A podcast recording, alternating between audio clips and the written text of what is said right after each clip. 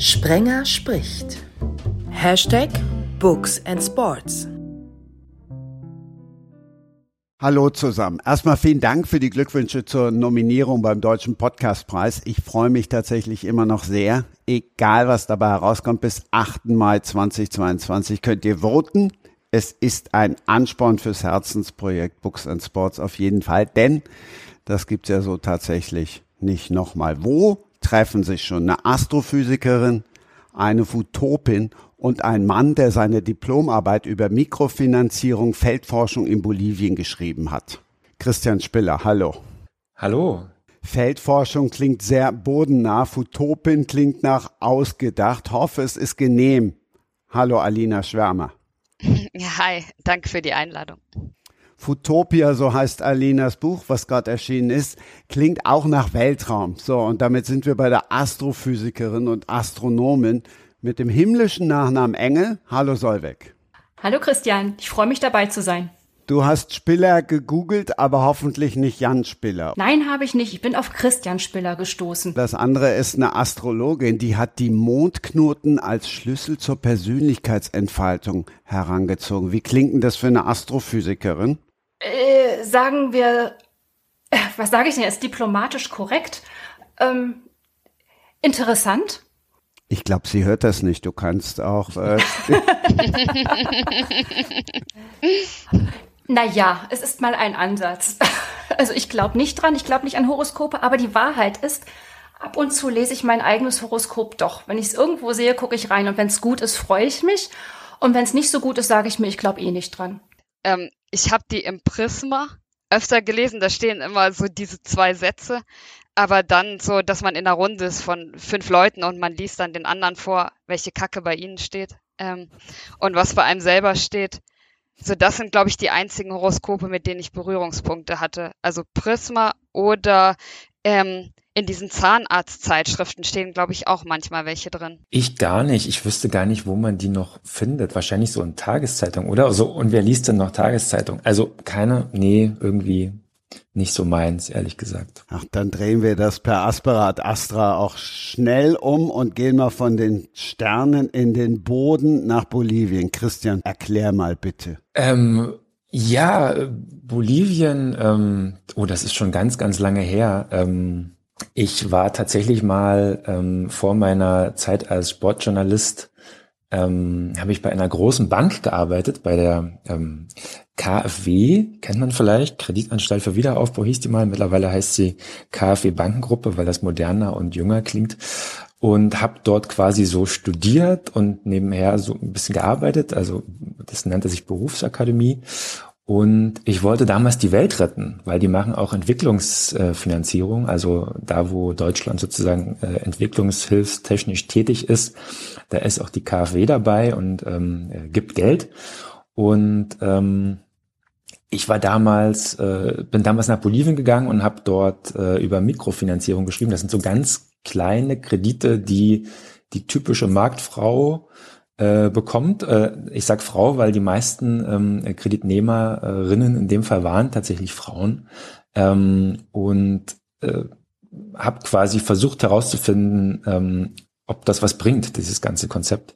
Und ähm, ich habe natürlich rausgefunden, dass es was gebracht hat. Also bin dann so von Stand zu Stand gelaufen, habe gefragt, hallo, wie ging es euch denn vorher ohne den Kredit? Wie geht's euch jetzt? Und dann haben die gesagt, ja, vorher hatten wir irgendwie so und so viel Waren und jetzt haben wir so und so viel und können viel, viel mehr anbieten und verdienen auch mehr und so weiter und so fort. Und ja, das hat mega viel Spaß gemacht und ähm, war auch ein kleines Abenteuer. Ähm, und ähm, bin dann aber irgendwann zu dem Punkt gekommen, naja, vielleicht ähm, äh, gibt es vielleicht noch andere Wege, die Welt zu sehen und sich mit der Welt zu beschäftigen und bin dann irgendwie im Journalismus gelandet. Äh, und das ist auch ganz nett, muss man ja sagen.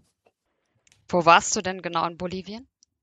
Ich war in La Paz, in der Hauptstadt, in La Paz und, ah, cool. El, mhm. und El Alto. Das ist quasi nochmal so eine Nebenstadt, äh, den Hang hinauf. Ähm, und äh, ja, also so ein bisschen Nebengeschichte. Äh, ich bin ja irgendwie auch oder war mal Sportler und Fußballer und La Paz äh, liegt auf 3600 Meter Höhe oder so und ja. ich habe dann da mal äh, habe dann da so einem Fußballspiel mitgemacht, habe so ein Team gefunden und ich kann mich wirklich noch erinnern, ich habe einen Sprint angezogen und danach habe ich um die Aus, äh, Auswechslung gebeten, ähm, weil einfach die Luft so dünn ist, dass man da wirklich äh, pumpt ohne Ende und ähm, es war ja auch eine Zeit lang so, dass Bolivien die Heimspiele dann immer gewonnen hat gegen die absurdes, also gegen die viel, viel stärkere Gegner wie Brasilien und Argentinien, weil eben die Gegner mit dieser Luft da nicht klarkommen.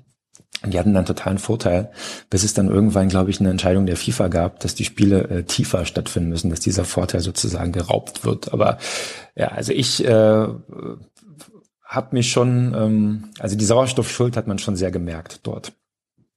Ja, ich war mal da. Ähm, auch in La Paz und ich bin mit diesem Bus gefahren, der von Chile irgendwo, also von wirklich Meeresspiegel Null, irgendwie dann hochgeht nach, äh, nach Bolivien auf, ich weiß nicht, diese fast 4000 Meter. Das mhm. war schon auch krass innerhalb von, von wenigen Stunden, das weiß ich noch. Genau, ähm, da wird im Bus auch mal gerne, wenn, wenn gerne mal ein paar Coca-Blätter verteilt ähm, ja. zum Kauen, äh, damit äh, man mit der Höhe klarkommt. Das hilft. Wie lange warst du da? Oh, äh, so ungefähr zwei Monate, schätze ich. Gewöhnt man sich da nicht irgendwann an die Höhe oder reichen zwei Monate da nicht? Ähm, also natürlich ist es nicht dann irgendwann wie am ersten Tag, aber es ist, man, man merkt auch nach anderthalb Monaten noch, dass da was nicht so ist, wie man es kennt. So, also es fehlt einfach was. Ähm, jede Treppenstufe ist anstrengend. Ähm, ja, man braucht auch mehr Schlaf. Also ich habe, glaube ich, eine Stunde oder anderthalb länger geschlafen als normal. Also es ist, ähm, äh, mein Körper zumindest hat da eine Weile gebraucht für. Es klingt ein bisschen wie Treppen mit FFP2-Maske. ja, so ungefähr, ja, genau. Stimmt. Sehen die Sterne in Bolivien anders aus als bei uns? Oder guckst du gar nicht in die Sterne, Solveig? Also Bolivien, da war ich ja noch nie und in die Sterne, naja, ich wohne zwar nicht in Berlin, aber auch im Umfeld von Berlin und der Sternhimmel ist hier ah, nicht ganz so spektakulär. Es gibt also sehr, sehr viel Hintergrundlicht, aber natürlich gucke ich in die Sterne und die stellen mir dann auch nichts Wissenschaftliches vor, sondern ich freue mich einfach. Aber du hast ja auch mal wissenschaftlich in die Sterne geguckt oder wie arbeitet eine Astrophysikerin? Für uns jetzt hast, mal so für die also tatsächlich war ich auf dem Boden der Tatsachen, wenn man so will. Ich habe nukleare Astrophysik gemacht. Das bedeutet, ich habe ähm, Nuklearphysik gemacht. Wir haben in einem Labor Teilchen aufeinander geschossen, ganz winzige Teilchen. Das waren äh, Natriumpartikel, die wir auf ein Helium oder ein Wasserstoffgas geschossen haben. Und wir haben nachher gezählt, was hinten rauskam. Also das ist das ist ja das Faszinierende an nuklearer Astrophysik. Man geht von dem ganz Großen aus, man möchte das ganz Große verstehen, große Sternexplosionen. Aber was man macht, ist ganz kleinteilig im Labor, indem man winzige Ionen, also kleine Atome im Grunde genommen, geladene Atome aufeinander schießt und dann guckt, ob sie sich miteinander verbinden und ob sie fusionieren oder nicht fusionieren. Da, da, das ist faszinierend, weil da die Gegensätze aufeinander prallen. Ich weiß nicht, ob wir jetzt Zeit haben, ob ich euch das jetzt alles erklären soll oder ob wir einfach ganz schnell darüber hinwegspringen, bevor äh, ich jetzt irgendwelche Formeln auspacke und deine Zuhörer abschalten. Wir haben Zeit. Außerdem lerne ich immer in jedem Podcast dazu. Also, okay, konkret. Wenn ein Stern am Ende seines Lebens entwickeln sich Sterne. Sterne sind nicht starre Gebilde, sondern die entwickeln sich langsam und das machen sie dadurch, dass sie Energie produzieren und dadurch auch abstrahlen. Also Sterne sind deswegen hell, Sterne wie unsere Sonne, weil in der Sonne zum Beispiel kleinste Teilchen, in diesem Fall Wasserstoff, äh, ja, Wasserstoff aufeinander prallt und zwei Wasserstoffteilchen zusammen zu Helium fusionieren. Und wenn dann drei Heliumteilchen aufeinander prallen, wird daraus Kohlenstoff. Und so entstehen einerseits unsere chemischen Elemente, wie wir sie hier auf der Erde haben, die immer schwerer werden. Andererseits wird dadurch Energie produziert, die in Form von Wärme und Licht abgestrahlt wird. Aber wie das mit jedem brennenden Prozess ist, am Ende bleibt so eine Art Asche über. Das heißt, der Stern brennt vom Kern aus, von innen heraus und zurück bleibt so Asche und der, während die brennende Schicht nach außen wandert.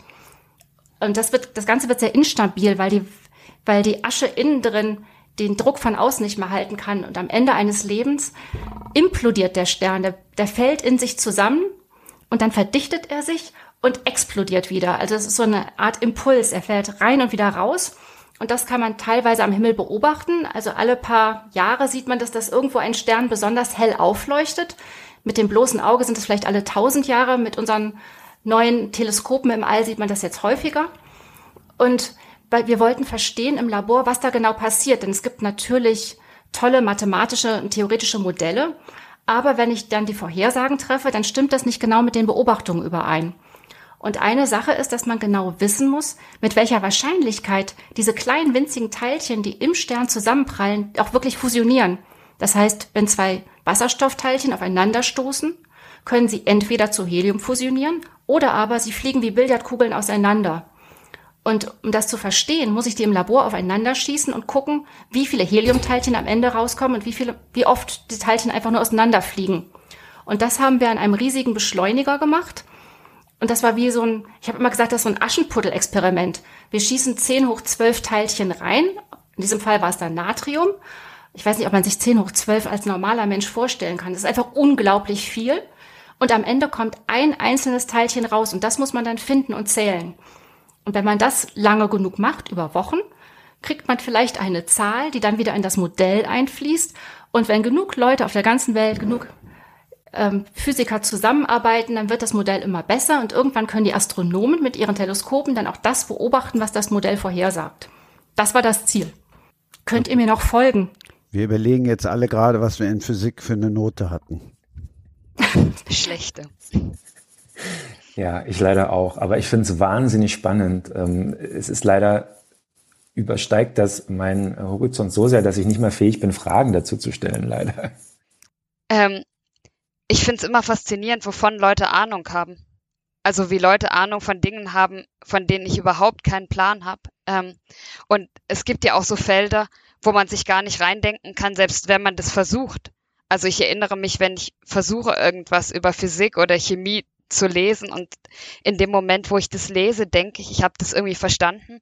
Aber dann nach zwei Sekunden ist es wieder weg, weil mein Gehirn, glaube ich, einfach nicht geeignet ist, das, das zu processen. Und ich finde es total faszinierend, wenn Leute so viel Detailkenntnisse haben von irgendwas, was ich mir überhaupt nicht vorstellen kann. Also um ehrlich zu sein, Physik war auch nicht immer mein Steckenpferd. Nach dem zehnten Schuljahr, als wir endlich die Kurse frei wählen konnten, war Physik tatsächlich das allererste Fach, was ich abgewählt habe. Aber äh, dann bin ich umgezogen in eine andere Stadt und hatte eine neue Schule und ich war mir so sicher, dass ich Deutsch als Leistungskurs haben wollte und hatte dann eine Deutschlehrerin, mit der ich so gar nicht klar kam. Und dann habe ich ganz schnell wieder zurückgewechselt und wollte dann, ich brauchte dann einen anderen LK. In der Schiene war aber nichts frei. Es gab noch Französisch, da stand ich schon im Grundkurs 4. Und dann gab es noch Physik und da war ich zumindest immer gut drin. Und dann habe ich gedacht, bevor ich mir das Abi mit Deutsch versaue, äh, nehme ich dann lieber Physik und ähm, ich hätte es danach vielleicht nicht studieren müssen, aber irgendwie bin ich dann dabei geblieben. Also es hat auch seine faszinierenden Seiten, wenn man die ganzen Formeln mal zurücklässt und tatsächlich in den Himmel guckt und sich die Sterne anguckt und denkt, Wahnsinn, dass man das verstehen kann. Das ist toll. Es hat ja dann noch spätestens in ein paar Millionen Jahren eine für uns relevante Seite, weil wie lange macht es denn unsere Sonne noch? Das würde mich noch interessieren. Also wie lange also, wird der FC Bayern noch deutscher Meister? Also kein, kein Stress. Da haben wir noch ein paar Milliarden Jahre Zeit. Ah, okay. Alina, Journalismusstudium und Geschichte, hast du dann Geschichts-LK abgewählt? Nee, den wollte ich tatsächlich haben unbedingt. Also mein anderer war mir eher egal. Das war Englisch, aber das war so irgendwie, naja, macht man das halt. Ähm, aber Geschichte habe ich sehr, sehr gerne gemocht, weil das oft wird es ja in der Schule ganz schlecht unterrichtet, habe ich das Gefühl. Und es ist so diese Aneinanderreihung von der König hat sich mit dem König irgendeinen Krieg geliefert und so. Und wir hatten aber einen super tollen LK mit einem tollen Lehrer, wo wir sehr politisch und sehr grundsätzlich diskutiert haben. Und eigentlich hat mir das erst Lust gemacht, Geschichte zu studieren. Aber es ist doch krass, oder? Dass das alles immer dann irgendwie von den Lehrern abhängt. Ich weiß gar nicht, ob die wissen, welche, welche Macht sie damit innehaben. Ja, vielleicht sollte es ihnen eher bewusst sein, als es das ist. Das wäre vielleicht hilfreich. Tatsächlich war es bei mir ein Autor. Also ich habe dann irgendwann in der Oberstufe ein Buch gelesen. Ich weiß auch nicht mal mehr, wie das hieß, aber es ging irgendwie um Newton und Einstein und die Relativitätstheorie. Und das hat mich so fasziniert, dass ich dann studiert habe. Und insofern haben wir als Autoren vielleicht auch noch ein ganz klein bisschen Einfluss, den wir ausüben können. Hochlebe der Hashtag Books. Alina, das klang jetzt bei Christian ja arg nach Umweg Richtung Sportreporterin. Bei dir, also bei Geschichte und Journalismus, nur kleiner Umweg? Mm, ich hatte eigentlich gar nicht unbedingt Sport im Sinn, den ich machen wollte, beruflich. Also ich war immer Fußballfan, seit ich zwölf Jahre alt war und Männer-WM 2002 geguckt habe. So kam das. Ähm, aber ich hatte nie im Kopf, dass ich damit beruflich irgendwas machen würde. Und diese Journalismusgeschichte war eigentlich auch nur so ein halbes Wunschziel. Also ich wollte immer schreiben, ich fand Bücher toll, ich wollte immer gerne Bücher schreiben. Und Journalismus war dann so das Ding, wo alle Erwachsenen gesagt haben, ja, wenn du schreiben willst, mit Bücher schreiben kannst du kein Geld verdienen. Ähm, mit Journalismus, da kannst du irgendwie ein bisschen Geld verdienen, also studier mal Journalismus. Und das habe ich dann gemacht. Und der richtige Klick kam bei mir eigentlich erst, als ich ein Praktikum gemacht habe in der Sportredaktion von der Taz. Ähm, weil das so, also zum einen, es war halt Sport und auch wieder so halb zufällig. Also ich hatte mehrere Ressorts angegeben, in denen ich gerne Praktikum machen würde.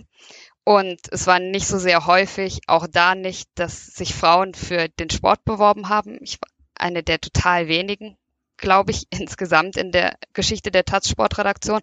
Und dementsprechend wurde ich sofort in den Sport geschoben, was, ja, was dann ein schöner Zufall war eigentlich. Und die Schreibweise, die in der Taz gepflegt wurde und dieses journalistische Verständnis, das hat mir auch total gut gefallen, im Gegensatz zu so anderen Regionalzeitungen, wo ich vorher war, wo ich irgendwie nicht so viel mit anfangen konnte oder das hat nicht so gut gepasst. Und darüber bin ich da reingerutscht. Also ich hatte eigentlich, es, es gab keinen Plan.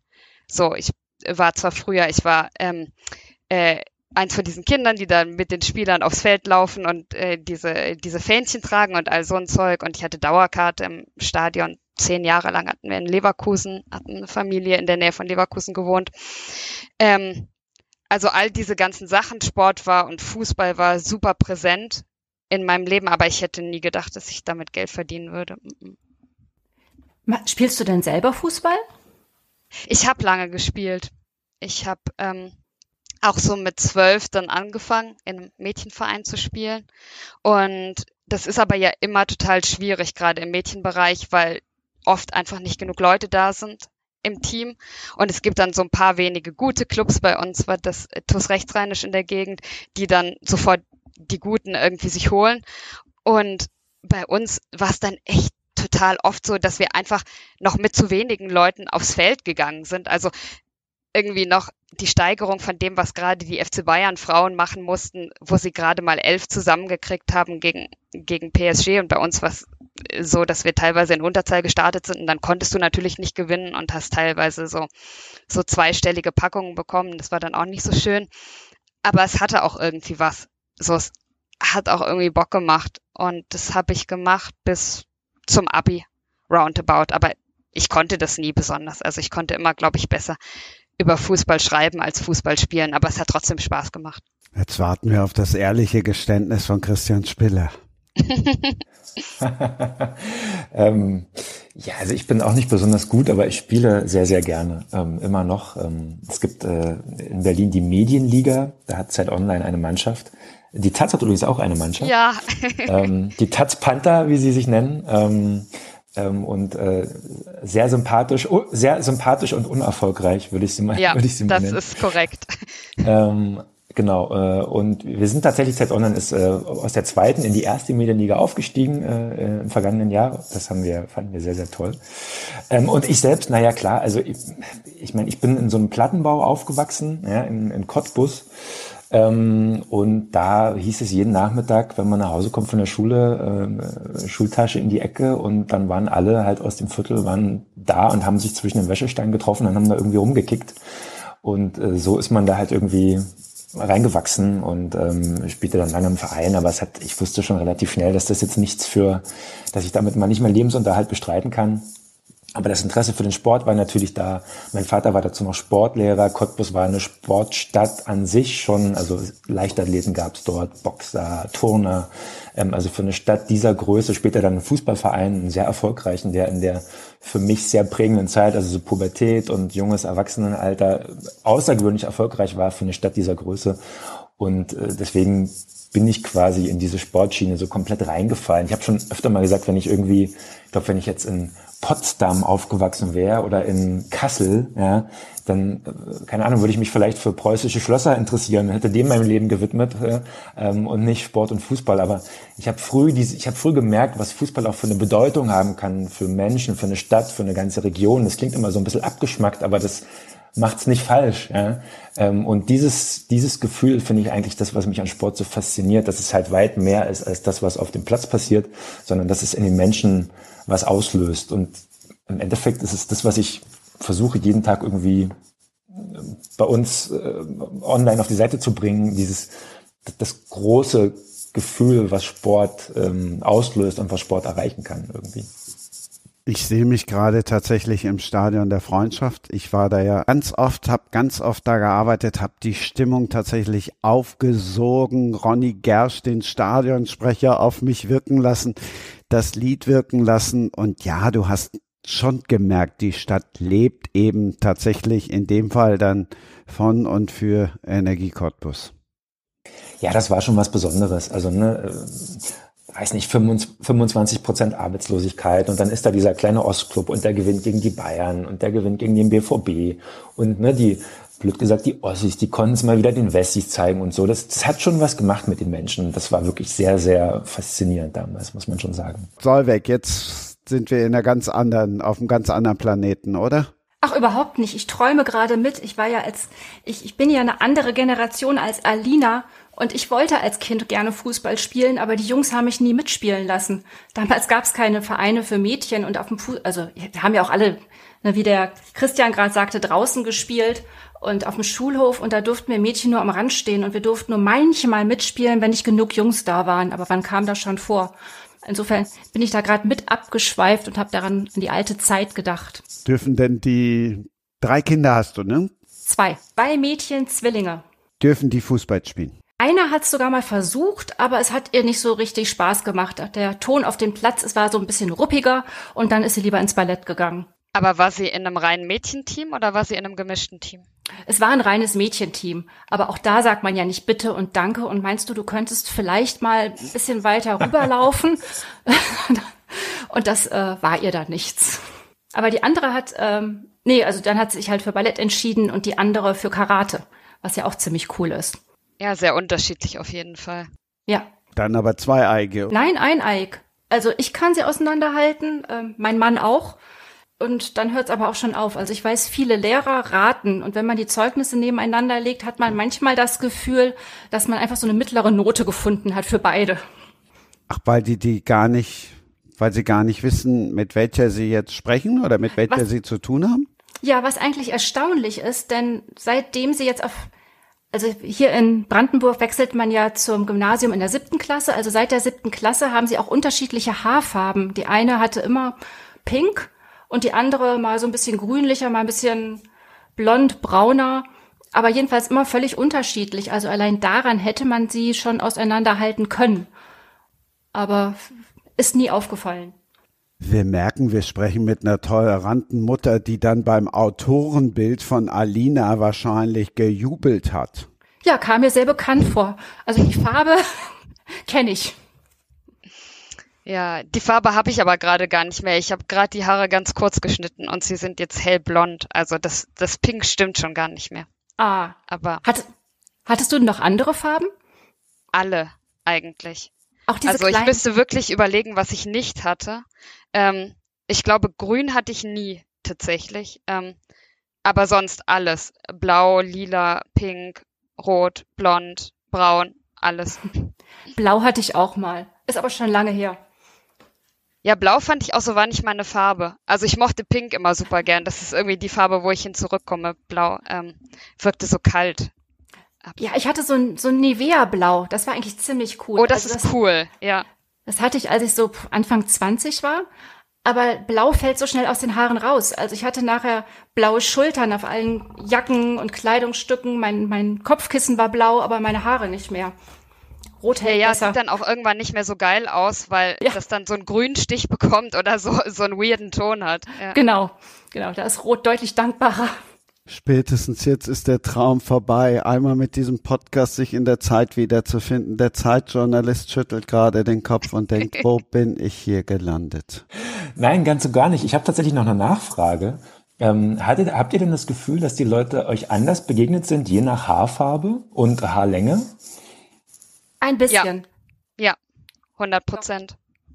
Also ich hatte den Eindruck, dass viele erstmal skeptisch waren, und wenn man dann trotzdem freundlich und höflich reagiert hat, kam dann auch so ein Überraschungseffekt, so ein erfreudiges, eine, eine freudige Überraschung. Aber manche waren doch ähm, ja sehr irritiert. Mhm. Ja, die, die Reaktionen sind total unterschiedlich, auch welche Art von Frisur man hat, habe ich den Eindruck. Also ich hatte mal ähm, so eine pinke Flechtfrisur so beim Afrofriseur machen lassen, riesig groß. Und da wurde ich angesprochen, teilweise auf der Straße in Berlin war das nicht in irgendeinem Kaff, Leute, die Fotos mit mir machen wollten und so. Es war so super weird. Ähm, aber auch so Fragen von, von Verwandten und so, ja, halten dich die Leute denn nicht für arrogant, wenn du irgendwie so, so extrovertierte Haare hast, so, also Leute, die das total befremdlich fanden. Und ich habe das Gefühl, mit kurzen Haaren werde ich ernster genommen von Fremden als mit langen. Also irgendwie so für Erwachsene oder man sagt nicht, oh, dieses kleine Mädchen gefühlt. Irgendwie ist es wirklich unterschiedlich, je nachdem, es ist auch ganz komisch eigentlich, aber je nachdem, welche Haare man trägt, das ist tatsächlich ein Unterschied in der Reaktion. Aha. Den Haaren geht ja auch manchmal so ein Kleidungsstil daher. Also als ich blaue Haare hatte, habe ich mich auch manchmal etwas schrill angezogen. Vielleicht war das dann noch ein zusätzlicher Effekt, wenn ich zu den blauen Haaren ein konservatives Kostüm getragen hätte, hätte es vielleicht auch anders gewirkt. Genau, das ist ja auch immer die Überlegung, die man sich dann macht. Also was vielleicht Männern, die sich nicht so viel die Haare färben, nicht so bewusst ist, dass man dann irgendwie überlegt, ja, was in meinem Kleiderschrank passt eigentlich noch dazu? Weil irgendwie, wenn ich pinke Haare habe und dann rot drauf trage, dann sieht es ein bisschen weird aus. Ähm, genau, also das sind auch so Überlegungen, die ich mir zumindest manchmal mache, bevor ich Haare färbe. Oh Mann, ich fürchte, das wäre mir viel zu anstrengend. Ja, also aber es ist ja auch schön, die ganze Variation, die man haben kann. Okay. Ich habe mal ähm, eine Freundin besucht, die ich ab und zu nur sehe, so alle paar Monate. Und die hat mich da vorher gefragt, als ich aus dem Zug gestiegen bin, dass sie wüsste, also welche Frisur hast du gerade und welche Haarfarbe, dass ich dich finde. Das war die Zeit vor den Handys und vor den Smartphones, wo man sowieso ständig seinen neuen Farbton gepostet hätte. Weltklasse. Es wird auch in diesem Podcast nie langweilig. Gleich geht's weiter. Deshalb liebe ich diesen Podcast. Alina, wir haben jetzt die Haarfarbe erfahren. Erzähl uns mal, bist du als Journalistin auch schon mal einem auf die Füße getreten? Ähm, du meinst jemand, der sich über Berichterstattung geärgert hat? Yes. Yes, ja, natürlich. Klar, das äh, ist auch, glaube ich, im, im Touchsport dann nicht, nicht ganz so selten. Aber also ich freue mich immer, wenn sich Leute ärgern und es was bewirkt oder zumindest in kleinem Maße was bewirkt. Ähm, ich habe, glaube ich, mal Union Berlin eine ganze Weile geärgert, indem ich berichtet habe darüber, wie, wie scheiße sie ihr Frauenteam behandeln im Vergleich zu den Männern und äh, warum sie denn den Frauen nichts bezahlen und warum sie denn so wenig Ambitionen haben und äh, selbst auf Auswärtsfahrten die Frauen anders versorgt werden als die Männer und so weiter, was auch Leute im Frauenteam geärgert hat, aber wo sie das Gefühl hatten, man konnte da nicht wirklich mit den Verantwortlichen drüber sprechen. Und ähm, da habe ich mit, mit dem Pressesprecher, mit Christian Arbeit mal länger darüber diskutiert. Ähm, und tatsächlich auch das Gefühl gehabt, dass dass so ein bisschen was angekommen ist. Also sie wurden dann zumindest auf den Auswärtsfahrten gleich verpflegt, das ist mir zugespielt worden. Ähm, und jetzt hat ja Union auch, auch neuerdings interessanterweise gesagt, sie ähm, haben jetzt auch Ambitionen, das Frauenteam in, in die erste Liga mittelfristig zu bekommen, wobei ich mir jetzt nicht einbilden würde, dass das auf meine Berichterstattung zurückzuführen ist, sondern eher auf den allgemeinen gesellschaftlichen Druck, der, der ja höher wird in Sachen, ähm, in Sachen Gleichbehandlung. Aber das ist dann manchmal auch, auch schön, wenn du merkst, dass es bei Leuten ankommt. Also ich habe dann zum Beispiel mal ein ganz anderes Interview geführt und die Menschen, die ich interviewt hatte, haben dann darauf Bezug genommen indirekt und haben gesagt, ja, und übrigens bei, bei den Frauen von Union, da gibt's ja auch so viele Probleme und die werden ungleich behandelt und da, da, da. Und sie wussten aber nicht, dass, dass die Recherche von mir war, sie haben mir das sozusagen erzählt und dann wusste ich, okay, ähm, da gibt es anscheinend Leute auch außerhalb des Kosmos, die das wahrnehmen und so. Das ist ganz schön. Ich, ich beneide dich. Ich finde das total schön, wenn du merkst, dass deine Arbeit Früchte trägt, dass du, dass du unmittelbar den Effekt siehst. Ich warte immer noch darauf, dass ich irgendwann mal Bus fahre und jemand mein Buch liest. Ähm, ich wollte eine Gegenfrage stellen. Wie ist es denn bei euren Forschungen? Also ist es da so, dass du direkte Effekte merkst? Dass ihr irgendwas entdeckt habt zum Beispiel, was, was dann ganz unmittelbaren Effekt hatte? Nein, also in meinem Fall, also jetzt muss ich mal ganz ehrlich sagen, ich bin, ich habe noch promoviert und habe dann die Forschung leider verlassen. Man kann ja nicht alles machen, aber den Effekt, den ähm, siehst du nicht direkt, weil wir, weil die Forschung mittlerweile so kleinteilig ist und jeder nur einen ganz kleinen Schnipsel zum Großen und Ganzen beiträgt, dass du keinen unmittelbaren Effekt siehst. Das Schöne ist, passiert dann, wenn du auf Konferenzen bist, wo dann Forscher aus aller Welt zusammenkommen, die Ergebnisse zusammentragen und dann, dass man dann das Gefühl hat, es geht voran und man ist dabei, man ist Teil des großen Teams. Aber im, in meinem Fall in Astrophysik sind die Erfolge so klein, dass es keiner alleine einen Schritt vorwärts macht. Christian, wem bist du denn schon mal auf die Füße getreten? Boah, das, da ich ja mittlerweile gar nicht mehr so viel schreibe, wie ich das mal getan habe, muss ich da jetzt echt eine Weile nachdenken.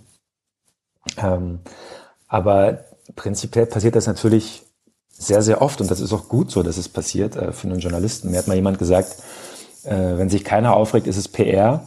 Ähm, wenn doch, ist es halt Journalismus. Ähm, das fand ich eigentlich einen sehr, sehr netten Spruch. Geht natürlich nicht für jeden Text, aber hin und wieder schon. Ähm, müsste ich nochmal, noch mal länger nachdenken, aber äh, ähm, man bekommt, äh, also die Erfahrung, die ich gemacht habe, ist, dass man mindestens genauso viel indirekte Rückmeldung bekommt wie direkte, dass dann eben Menschen bei anderen Menschen sich beschweren über das, was man da so fabriziert hat. Und äh, ja, das ist dann, finde ich dann immer so ein bisschen schwierig. Aber naja, so ist es halt äh, wahrscheinlich dann auch in, in vielen Branchen, dass das äh, One-on-One -on -one, äh, ja, ver versucht wird zu vermieden, äh, äh, vermieden wird, hier und da. Solveig, hast du gemerkt, wo ich hinsteuere? Natürlich Richtung Lotta Schwarz. Das klingt ja erstmal unspektakulär, aber wer wie ich die Chance hatte, schon mal ins nagelneue Buch reinzuschnuppern, der weiß, Systemerror ist alles andere und ich bin mir sicher, sie werden dich alle danach im Bus ansprechen. Wenn sie mich dann erkennen. als Journalist hat man ja, oder als, ähm, als Autor hat man ja auch äh, das Glück, dass man viel inkognito unterwegs ist und dass, wenn man nicht gerade J.K. Rowling ist, das eigene Gesicht nicht so bekannt ist. Aber ähm, ja, es wäre schön, wenn wenn die es die Leute wachrüttelt. Dann erzähl jetzt mal, warum es sie wachrütteln sollte, weil, wie gesagt, es ist ja auch gerade erst erschienen. Viele werden es jetzt noch nicht in der Hand gehabt haben. Nein, ähm, und ich habe auch gerade erst mein erstes Exemplar in der Hand. Da bin ich, also musste ich gerade mal loswerden, da bin ich ganz stolz drauf. Das ist immer ein ganz toller Moment, wenn, wenn man die Rezensionsexemplare äh, bekommt und die eigenen Exemplare, die man selbst behalten darf und dann das erste eigene Buch in der Hand hält. Nein, also was wir erzählen wollten. Äh, die Geschichte handelt ja davon, dass eigentlich war es eine gute Idee. Der Informatiker, um den es geht, Mika, hat eine ganz tolle Entwicklung gemacht, ein Algorithmus, der in der Lage ist, Verbrechen vorherzusagen, bevor sie tatsächlich geschehen. Und was er macht, ist, er nimmt einfach die Daten, den digitalen Fußabdruck, den wir jeden Tag im Internet hinterlassen. Wenn wir etwas einkaufen, wenn wir uns für bestimmte Blogs interessieren, wenn wir etwas posten, wenn wir etwas schreiben, wenn man das alles zusammenzieht, diese Daten, geben die ja schon ein ziemlich klares Bild über den, über das Individuum, was dahinter steht. Und die Theorie in dieser Geschichte ist, dass man, wenn man einen guten Algorithmus schafft, auf, basierend auf künstlicher Intelligenz, dass die dann in der Lage wäre, eine Vorhersage zu treffen. Und das war eigentlich eine gute Idee, weil das die Gesellschaft natürlich sicherer macht. Aber vor dem, mit dem, mit der Entschuldigung der Sicherheit kann man natürlich auch schnell abrutschen in eine totale Überwachung. Und darum geht es genau in dem Buch, dass irgendwann das System kippt, dass es nicht mehr darum geht, die Gesellschaft sicherer zu machen, sondern einen Überwachungsstaat zu schaffen, der eigentlich nur noch sich selbst dient und dem Machterhalt einiger weniger Personen. Und das ist etwas, was, was ich sehe oder wo ich Befürchtung habe, dass es irgendwann geht, auch mit uns, denn wir, ich bin ja da nicht anders als alle anderen. Wir hinterlassen so viele Informationen im Internet, uns da groß Gedanken drüber zu machen. Und natürlich bestelle ich auch online und gehe nicht nur in den Laden. Und natürlich bezahle ich nicht alles bar, sondern mit Karte, mit Kreditkarte. Und wenn, und theoretisch wäre es durchaus möglich, Informationen zusammenzuziehen, wie es ja auch Facebook oder andere Konzerne tun, um gezielte Werbung zu senden.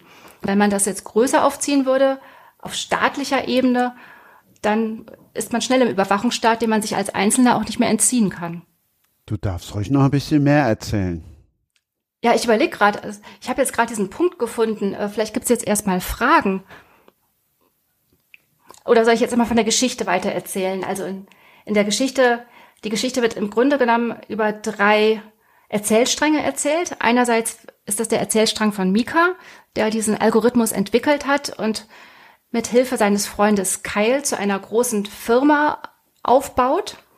Dann gibt es die Geschichte von Kyle, der mit Mika zusammen diese Firma aufbaut, aber sehr eigene Motive hat. Denn er, ihm geht es nicht so sehr um das Wohl der Menschheit, als vielmehr um Macht und Geld.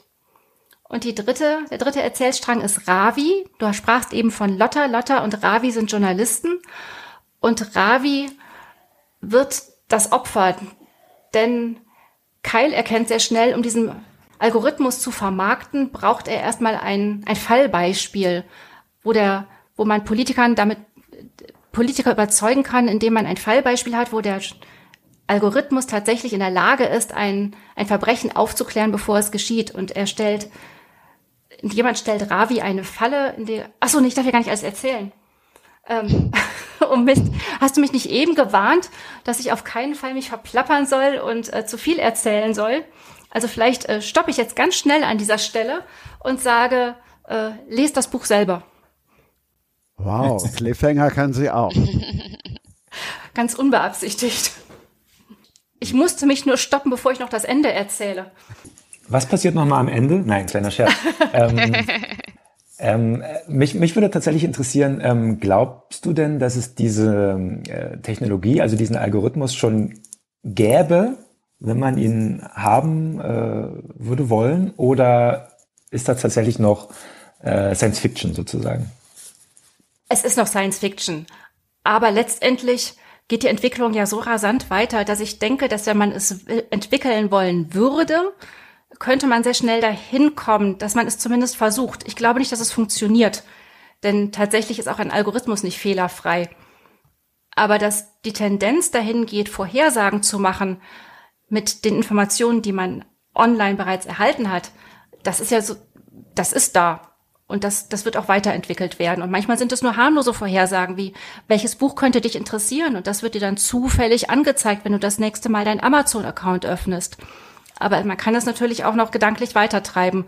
Und ich, ich kann mir schon vorstellen, dass es, dass die Entwicklung zumindest in manchen Staaten auch in die Richtung gehen könnte. Hm. Ähm, ich habe noch eine Frage. Warum denkst du eigentlich, ist das 99 Prozent der Leute so egal? Also ist es dieses Ding, dass wir alle denken, wir haben ja eh nichts getan und uns betrifft es ja nicht so richtig? Oder warum denkst du das? Das ist das eine. Ich meine, wenn man das richtig erklärt, dann, tut, dann ist es ja auch zu deinem Gunsten. Ne? Also ich meine, wenn die Straßen sicherer werden, ist das auch gut so. Dann hat es auch Vorteile. Und zum anderen, wenn du ein unbescholtener Bürger bist, was spricht dagegen? Und dann sind wir ganz schnell, wenn wir nach China gucken, im Social Credit System. Ich weiß nicht, ob ihr davon gehört habt, wo ja, ein System aufgebaut wird, ne, wo man Punkte gut geschrieben kriegt, wenn man etwas richtig macht und Punkte abgezogen kriegt, wenn man Steuern hinterzieht oder Bußgelder nicht bezahlt.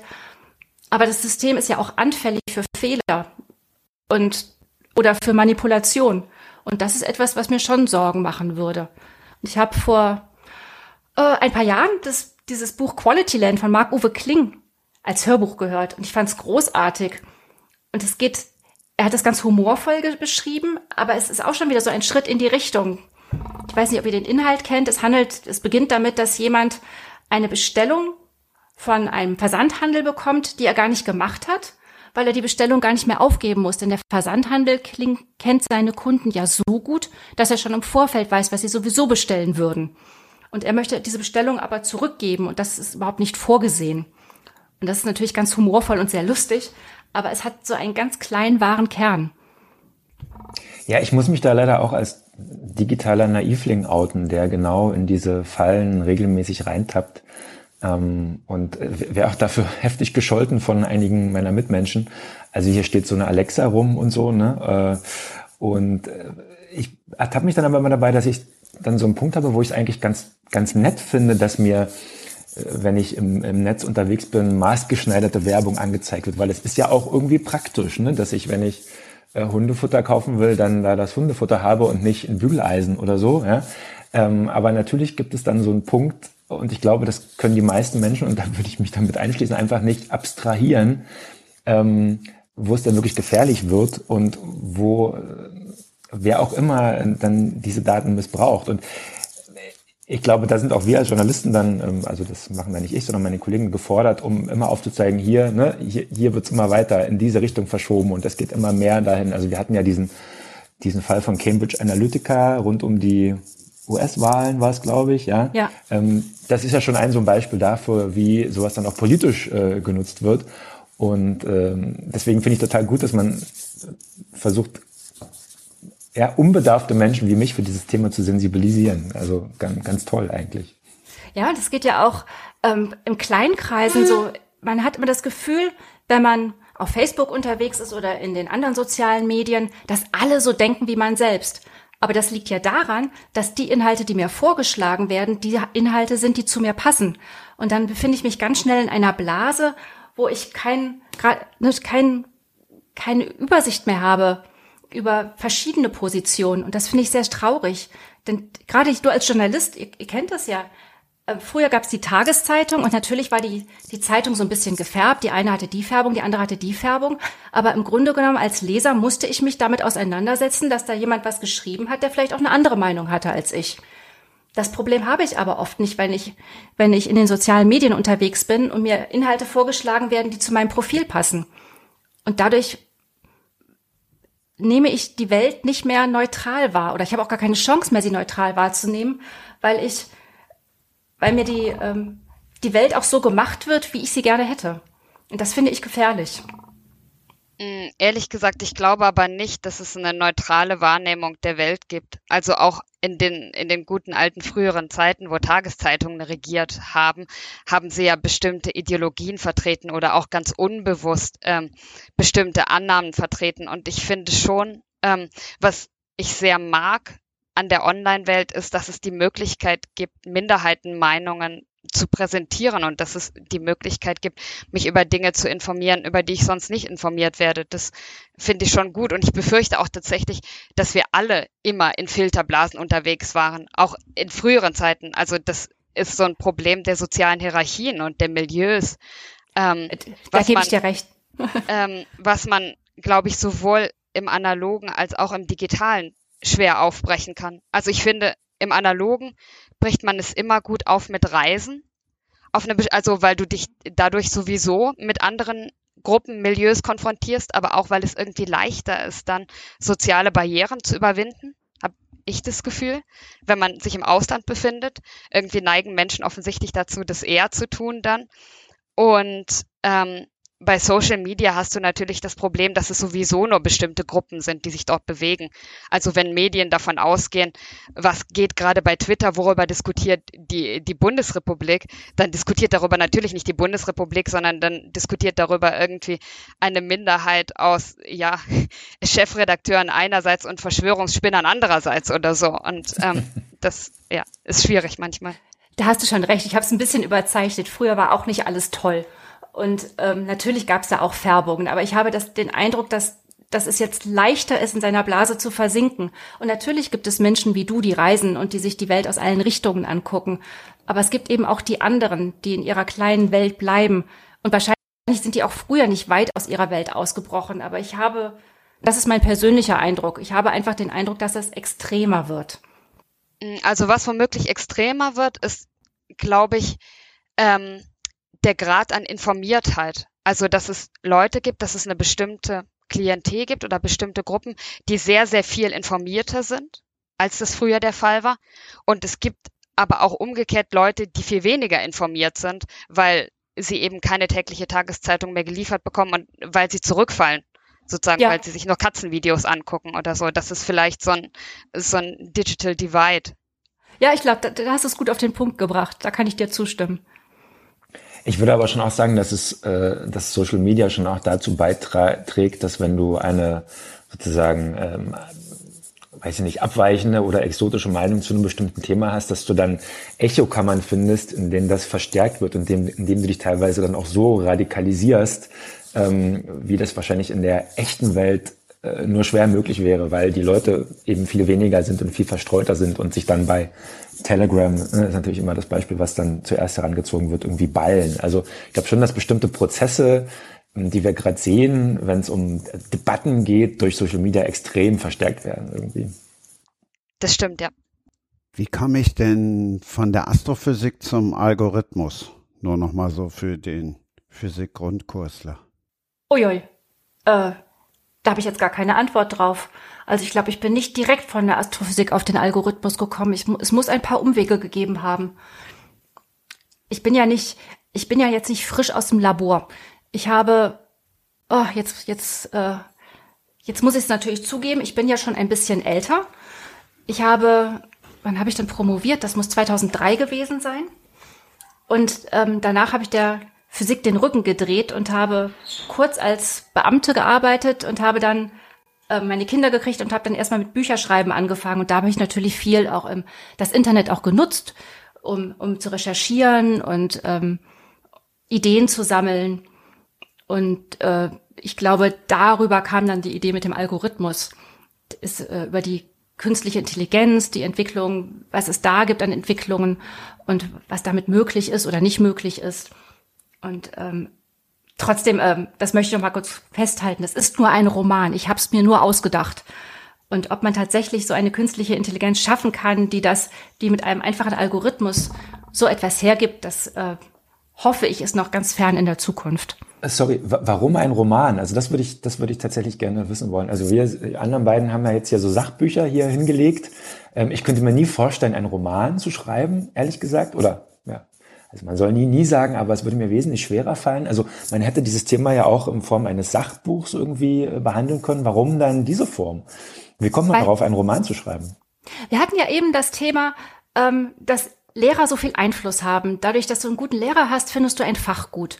Und ich finde, dass man über Bücher Menschen Wissen vermitteln kann, ohne dass man es ihnen aufzwingt. Mhm. Wenn ich eine spannende Geschichte schreibe, die aber einen naturwissenschaftlichen Hintergrund hat oder ein einen anderen Hintergrund, dann, dann bringe ich Wissen durch die Hintertür in den Kopf, ohne dass es zu schwer wird, zu anstrengend wird.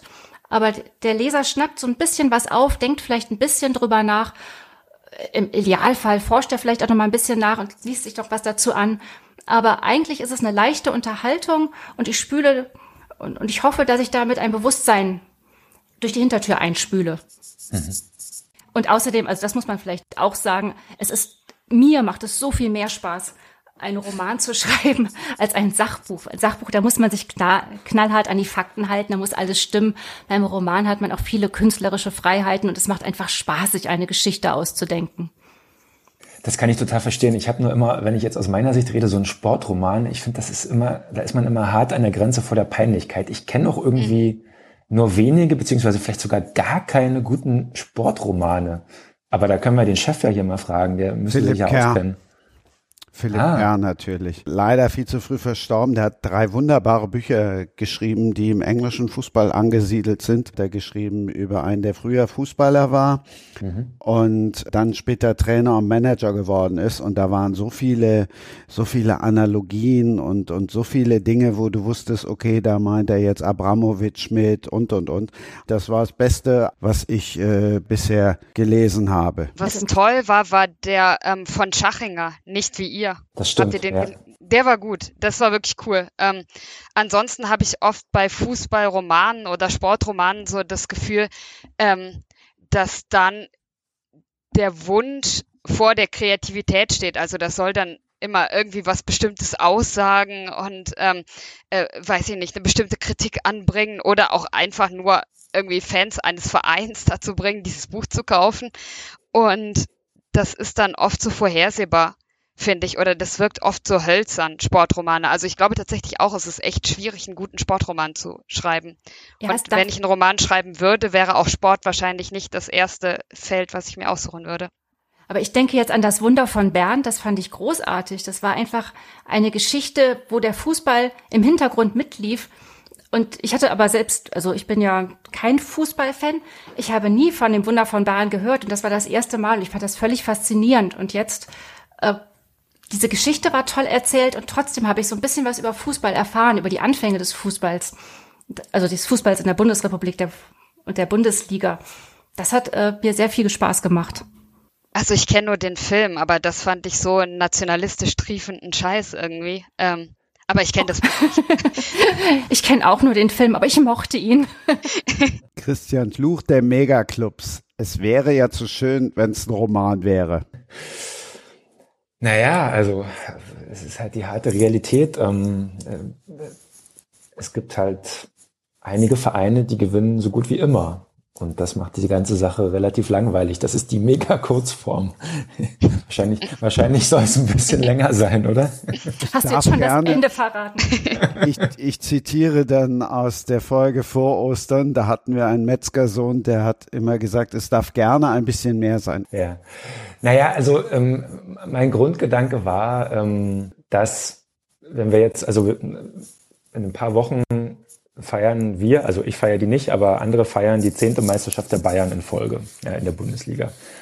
Und wenn man das vor 20 Jahren jemandem erzählt hätte, ja, die Bayern wären zehnmal hintereinander Meister, hätte gesagt, das gibt's doch nicht, das kann doch nicht sein, das ist, also warum guckt ihr das dann überhaupt noch, was soll denn das so, ne? Also dreimal war vorher der, der, der Rekord irgendwie und bis diese Serie startete, war es immer so ungefähr, dass jedes zweite Jahr im Durchschnitt die Bayern Meister wurden und jedes zweite Jahr irgendjemand anderes. So. Das ist ja ein Zustand, mit dem wir jetzt noch ganz gut leben könnten. Der ist aber utopisch. Ne? Also die Bayern werden zum zehnten Mal Meister und diese Entwicklung, dass einige wenige Vereine halt die Meisterschaften unter sich ausmachen in Europa, die ist ja nicht nur auf Deutschland ähm, beschränkt, sondern auch auf andere Länder. Ähm, und am Ende führt das meiner Meinung nach dazu, dass eine große Stärke des Spiels, des Fußballs, eine, ein Grund, warum Fußball überhaupt so populär und so groß geworden ist in, in unserer Zeit, nämlich die Unvorhersehbarkeit, dass die flöten geht. Ja? Also ähm, Fußball ist ja ein Spiel, das ähm, einen ganz großen Zufallsfaktor in sich hat. Ne? Allein schon durch die durch die Idee, äh, den Ball mit dem Fuß zu kontrollieren, was eigentlich eine total bescheuerte Idee ist, wenn man es mal überlegt. Also was, was soll das eigentlich? Das ist total schwer. Ähm, aber dadurch äh, ist das Spiel wahnsinnig fehleranfällig. Und ähm, das heißt, es kommt auf Zufälle an und tatsächlich macht das Fußball dann zu einem Spiel, ähm, in dem quasi eine schwächere Mannschaft so eine große Chance hat, gegen eine deutlich stärkere Mannschaft zu gewinnen, wie in keinem anderen Sport, den ich kenne, irgendwie. Ähm, und das ist halt sehr attraktiv. Und diesen, dieses, dieses, diese Sache wird aber mehr und mehr rausgekürzt. Also der Zufall, die, die besten Clubs der Welt eliminieren den Zufall, so, wenn man so will. Und das ist halt einfach ähm, ja sehr unspannend für viele und äh, hat noch andere Probleme. Ja, wenn es nur wenn es nur noch wenige Gewinner gibt, gibt es umso mehr Verlierer. Ja, das macht was mit den Vereinen, das macht was mit deren Fans, das macht was mit zukünftigen Generationen von Fans, das macht was mit den Städten, mit den Regionen dort. Und ähm, das ist halt eine Entwicklung, die ich sehr gefährlich finde und die ich auch, wenn man es auf eine höhere gesellschaftliche Ebene äh, heben will, auch nicht schön finde, ja, weil wir reden ja auch in, in unserer Gesellschaft über die Schere zwischen Arm und Reich und ähm, dass quasi so und so viel Prozent des Reichtums nur ganz, ganz wenigen an der Spitze gehören und der Rest bleibt für die da unten. Äh, und es wäre ja schon irgendwie schön, wenn das im Fußball anders wäre. Ja? Ähm, wenn es dort nicht darauf ankäme, wer jetzt das dickste Portemonnaie hat, sondern wenn wenigstens, wenigstens im Sport, wenigstens im Fußball ähm, annähernd gleiche äh, Startvoraussetzungen für alle herrschen, ähm, wenn es schon im, im Rest der Gesellschaft nicht so ist. Aber wenn man so will, im Fußball ist es besonders extrem. Also da werden die Verhältnisse sozusagen nochmal äh, besonders äh, sichtbar und das finde ich einfach sehr, sehr schade. Böse formuliert kann ich jetzt sagen, ja, das weiß doch jeder. Warum brauche ich denn dann noch ein Buch darüber. Ja, ich weiß gar nicht, ob das so vielen so bewusst ist. Ne? Also man sieht das so und natürlich gibt's, äh, ist in den vergangenen Jahren so ein Unmut aufgekommen, so ja, die Bundesliga ist langweilig. Jetzt hat auch die Pandemie da mit reingespielt und Leute haben erkannt, dass sie ihre Samstage auch irgendwie anders verbringen können, obwohl jetzt die Stadien auch wieder voll waren, ähm, als es wieder ähm, scharf losging. Ähm, aber ich glaube, was ich halt auch aufzeigen will, ist sozusagen, wo das herkommt. Ja, was liegt am Ende am Geld, an den Finanzflüssen. Und da ist halt eben der Fan, der Konsument, der TV-Zuschauer ein ganz, ganz großer Faktor. Und es passt halt nicht zusammen, wenn äh, jemand ein, ein Sky-Abo hat und aber auf die Eintönigkeit der Bundesliga schimpft, ja, weil er mit seinen Sky-Gebühren am Ende dieses System äh, am Laufen hält oder sogar verstärkt. So, ich meine, diese Ambivalenzen haben wir natürlich in vielen Bereichen des Lebens. Ne? Irgendwie, wir, äh, weiß ich nicht, wollen äh, das Klima retten und jetzt Ostern halt trotzdem nochmal schnell nach Rom ne, mit EasyJet und so. Das ist halt alles, ne, das Leben ist voller, voll dieser Widersprüche, aber ich versuche den halt irgendwie aufzuzeigen und versuche auch Lösungen anzubieten. Ähm, vor allem aber, es, aber ist es dann doch ein analytisches Buch und natürlich möchte ich aber auch irgendwie versuchen, mal ein paar Leute wachzurütteln, vielleicht sogar auch in der Branche selber, denn das fällt halt auch auf, dass dort, ähm, und das wundert mich, wunderte mich vor der Recherche sehr, dass dort niemand so richtig aufbegehrt. Also, ne, wenn Bundesliga besteht aus 18 Mannschaften und eine wird immer Meister, ja. Warum sagen die anderen 17 nicht, wir wollen, dass sich was ändert? Lasst uns mal irgendwie was überlegen. So, ja, wir sind in der Mehrheit. Und dann ist das Ergebnis dann doch recht ernüchternd. Ähm, die trauen sich halt nicht, ja, oder einige, einigen ist es egal, einige sehen nicht, wie sich was ändern könnte. Ähm, also die, die Innovationsfähigkeit innerhalb dieser Branche, innerhalb dieses Business ist wahnsinnig gering. Und das ist alles, das haben wir schon immer so gemacht. Und warum sollten wir? Und ähm, uns geht's doch ganz gut. Und es ist tatsächlich die Gefahr, Viele sehen eher die Gefahr, was verlieren zu können, also sich ihre Position, die sie sich, weiß ich nicht, als Tabellenzehnter erarbeitet haben, zu verlieren an ähm, ähm, Vereine, die von unten her drängen, als der Drang, sich vielleicht das zu holen, was ihnen eigentlich auch zustehen könnte. Ne? Auch das ist wieder eine Parallele zur Gesellschaft. Ne? Die Mittelschicht versucht eher, sich nach unten abzugrenzen und nach unten zu treten, als zu sagen, liebe Oberschicht, das geht nicht, dass ihr hier so viel bei euch anhäuft, gebt uns bitte was ab. So, ne? Und das finde ich halt, ja, das, da möchte ich zumindest versuchen zu sensibilisieren mit dem Buch. So, und wenn du es schon nicht sagst, dann sag ich es jetzt. Es liest sich wunderbar. Also erst denkst du ja, oh nee, ne? So, ja, oh nee, jetzt soll ich schon wieder was über diese Megaclubs lesen. Und dann bleibst du doch hängen, weil es einfach wunderbar geschrieben ist. Es liest sich nicht wie ein Sachbuch. Und das ist schön, danke. Ich kann doch nicht selbst sagen, mein Buch liest sich wunderbar. Aber danke dafür. Ich sag das, mein Buch liest sich wunderbar. es war ein ähm, Scherz.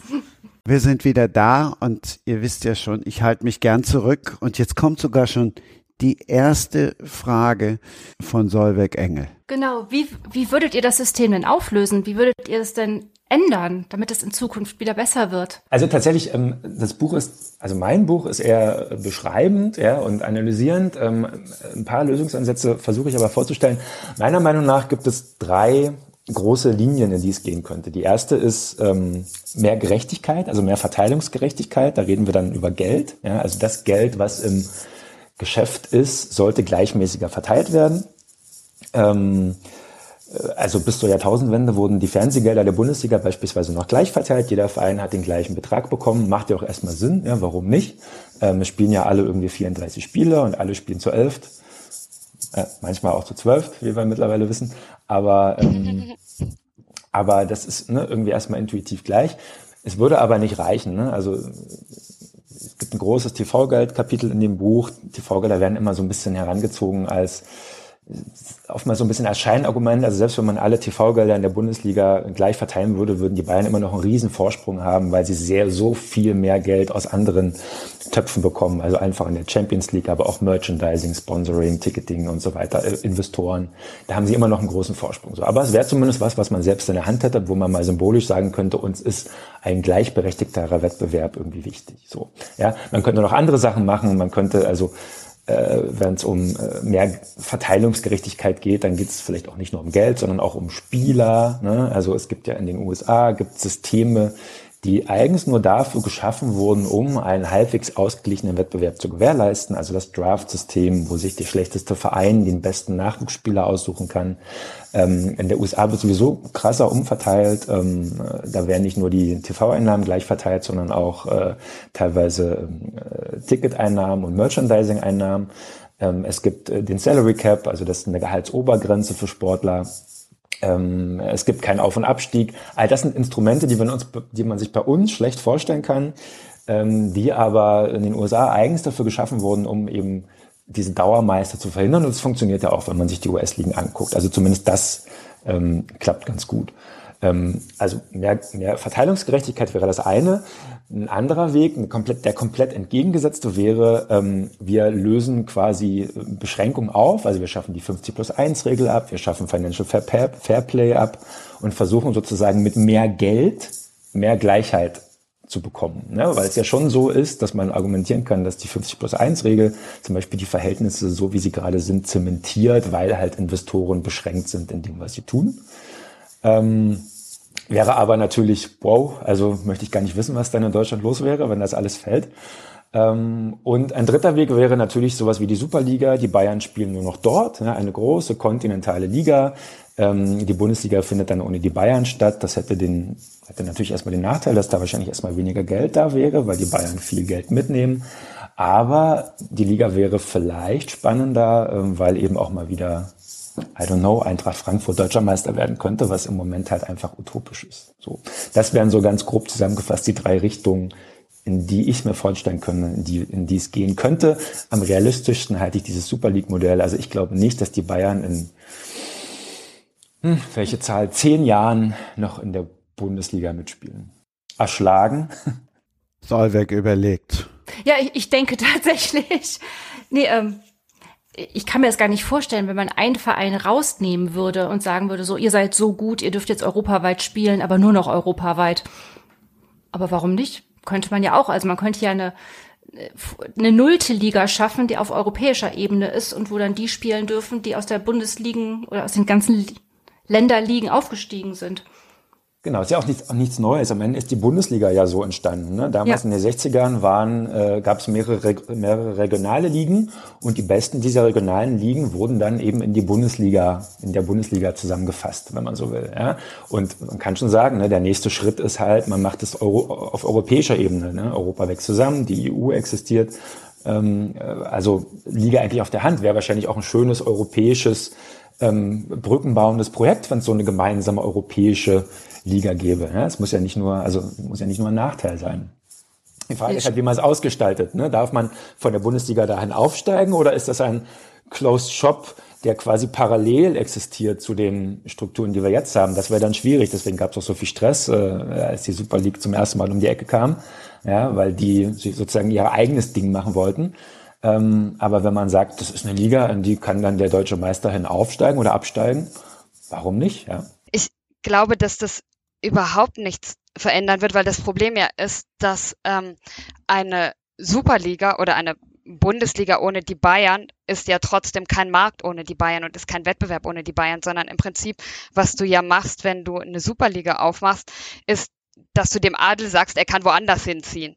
So, aber trotzdem ähm, sind diese Vereine noch auf diesem Markt aktiv.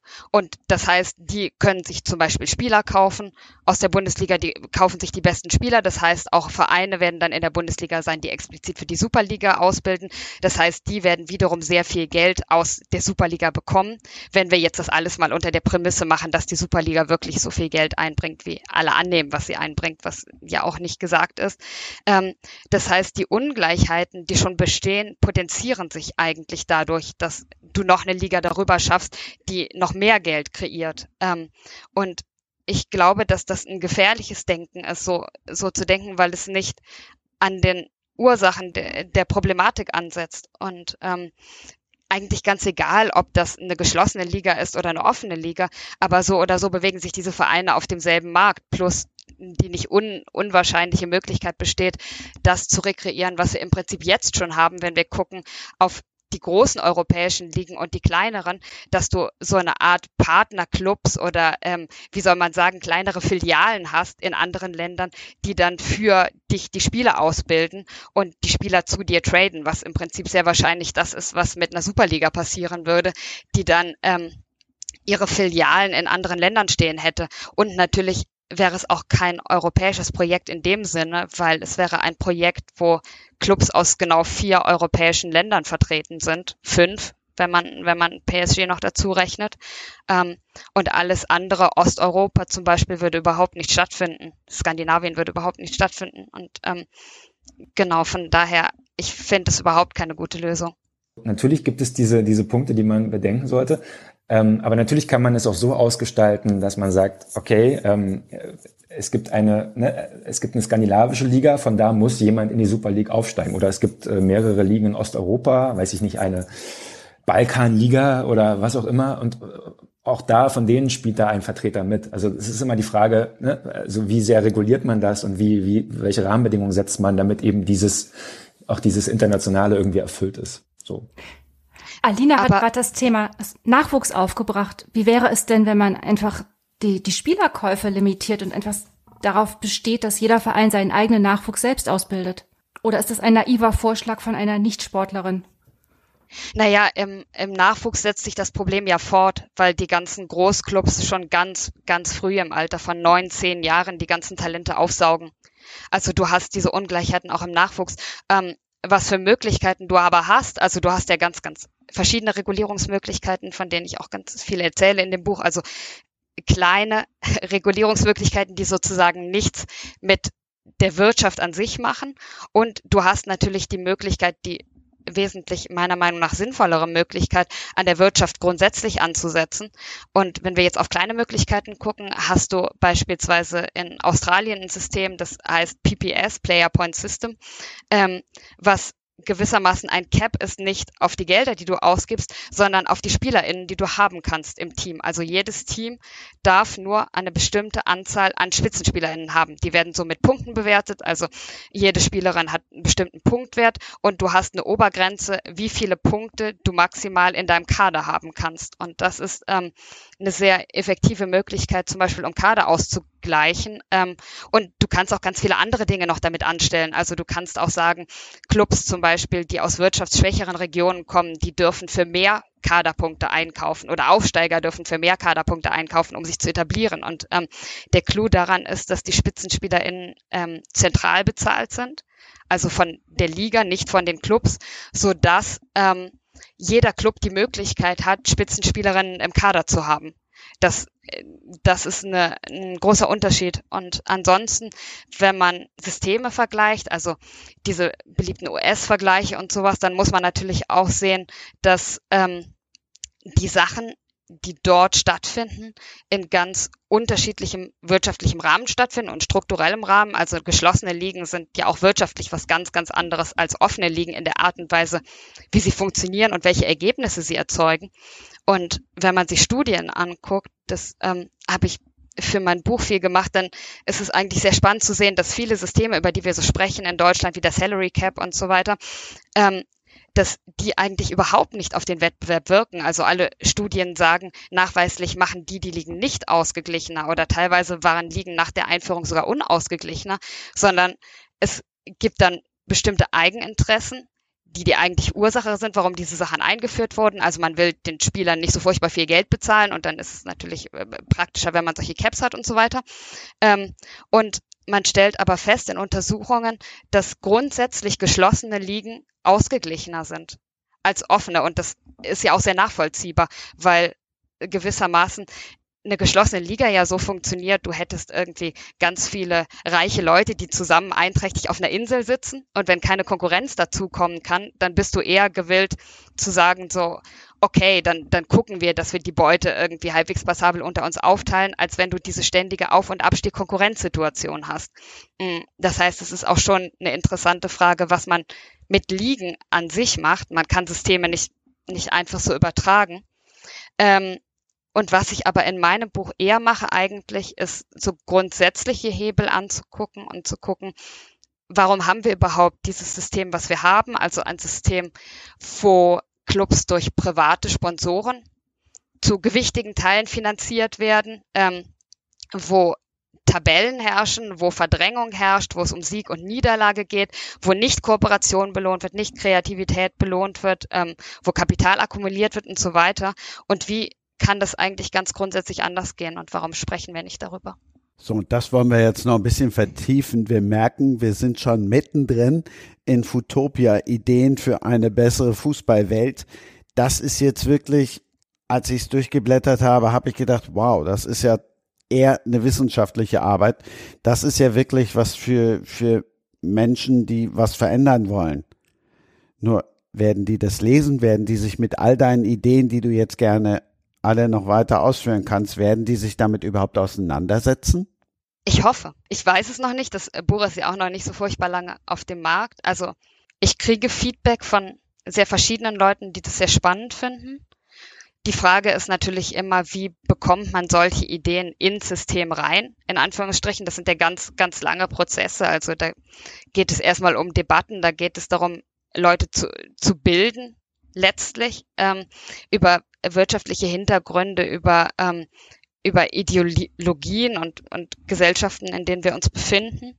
Und dann geht es darum, Hebelpunkte zu finden, wie man solche Vorschläge umgesetzt bekommt. Und das ist natürlich das Allerschwierigste. Also da würde ich mir auch nicht einbilden, dass das irgendwie in ein paar Jahren geht, sondern ähm, was ich, glaube ich, wichtig finde und was ich eigentlich ganz, ganz traurig finde aktuell, ist, dass so wenig utopisches Denken gepflegt wird und dass so wenig diskutiert wird über wirklich ganz konkrete Maßnahmen, wie man Gesellschaft ganz grundsätzlich anders gestalten kann.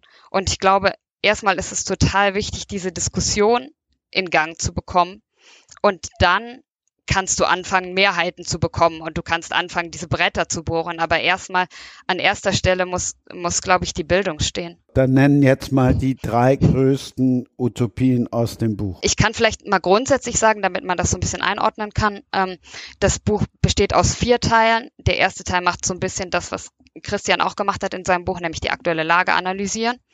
Dann geht es im zweiten Teil um aktuelle Vorschläge vor allen Dingen, also Vorschläge innerhalb des bestehenden Systems. Und im dritten Teil geht es um völlig andere Systeme. Und der vierte Teil ist dann wieder so ein bisschen easier. Da geht es um Do-it-yourself. Was kannst du eigentlich selber konkret, wenn du dich mit Freunden zusammentust, ähm, spontan auf die Beine stellen, was trotzdem was verändern würde. Und wenn du jetzt fragst nach meinen Lieblingsideen, also ein paar Sachen, die ich kurz skizzieren kann, vielleicht aus dem zweiten und ein paar aus dem dritten Teil, weil das ja alles so zusammenhängt. Also es gibt, glaube ich, nicht die eine Idee, die man jetzt so, so Aladdins Wunderlampe mäßig irgendwie anmacht und sagt so, yay, jetzt, jetzt haben wir es geschafft. Ähm, aber was ich zum Beispiel im bestehenden System gute Lösungen fänden, wären zum einen dieses genannte PPS in Kombination mit zum Beispiel einem finanziellen 50 plus 1. Also dass tatsächlich nicht nur die Mehrheit der Anteile, sondern die Mehrheit der Gelder direkt und indirekt von den Fans kommen müssen, weil das ein viel, viel sinnvollerer Hebel ist, meiner Meinung nach, um die Macht von Investoren zu verhindern, weil Macht hat ja der, der das Geld gibt und nicht wirklich der, der, der Stimmen hat auf der Mitgliederversammlung, jedenfalls nicht ausschließlich. Mm, äh, effektiv wäre zum Beispiel auch ein Werbeverbot im Fußball. Also es ist ja interessant, dass der Fußball das Kaufen verkauft. Das muss ja auch überhaupt nicht so sein. Es gibt sehr, sehr interessante Mixed-Formate ähm, und Handicap-Formate. Also insofern, indem man zum Beispiel SpielerInnen auf dem Platz konkrete ähm, Nummern zuteilt anhand von ihren Fähigkeiten und die dürfen dann bestimmte Dinge auf dem Platz tun oder auch nicht, was zum Beispiel ermöglicht, dass Menschen mit und ohne Einschränkung oder ganz verschiedener Fähigkeiten zusammen auf dem Platz Fußball spielen können. Das heißt, es geht dann eher darum, was kann ich leisten relativ zu meinen Möglichkeiten und nicht nur absolut. Ähm, oder eine ähm, Belohnung je nach Voraussetzungen, eine Punktebelohnung, also dass der Underdog der weniger Geld zur Verfügung hat, wenn er gegen den Favoriten gewinnt, mehr Punkte bekommt. Das gibt's ja im entfernten Sinne in diesen Schachranglisten oder Tischtennisranglisten, wo das so ist, dass der Underdog mehr Punkte bekommt, wenn, wenn er gewinnt. Ähm, oder geschlossene regionale Ligen zum Beispiel, die diesen Verdrängungsdruck rausnehmen aus den kleinen Ligen, also dass du nicht ständig einen Investor hast, der dich nach oben pushen will, weil er kann dich nicht mehr nach oben pushen. Mm.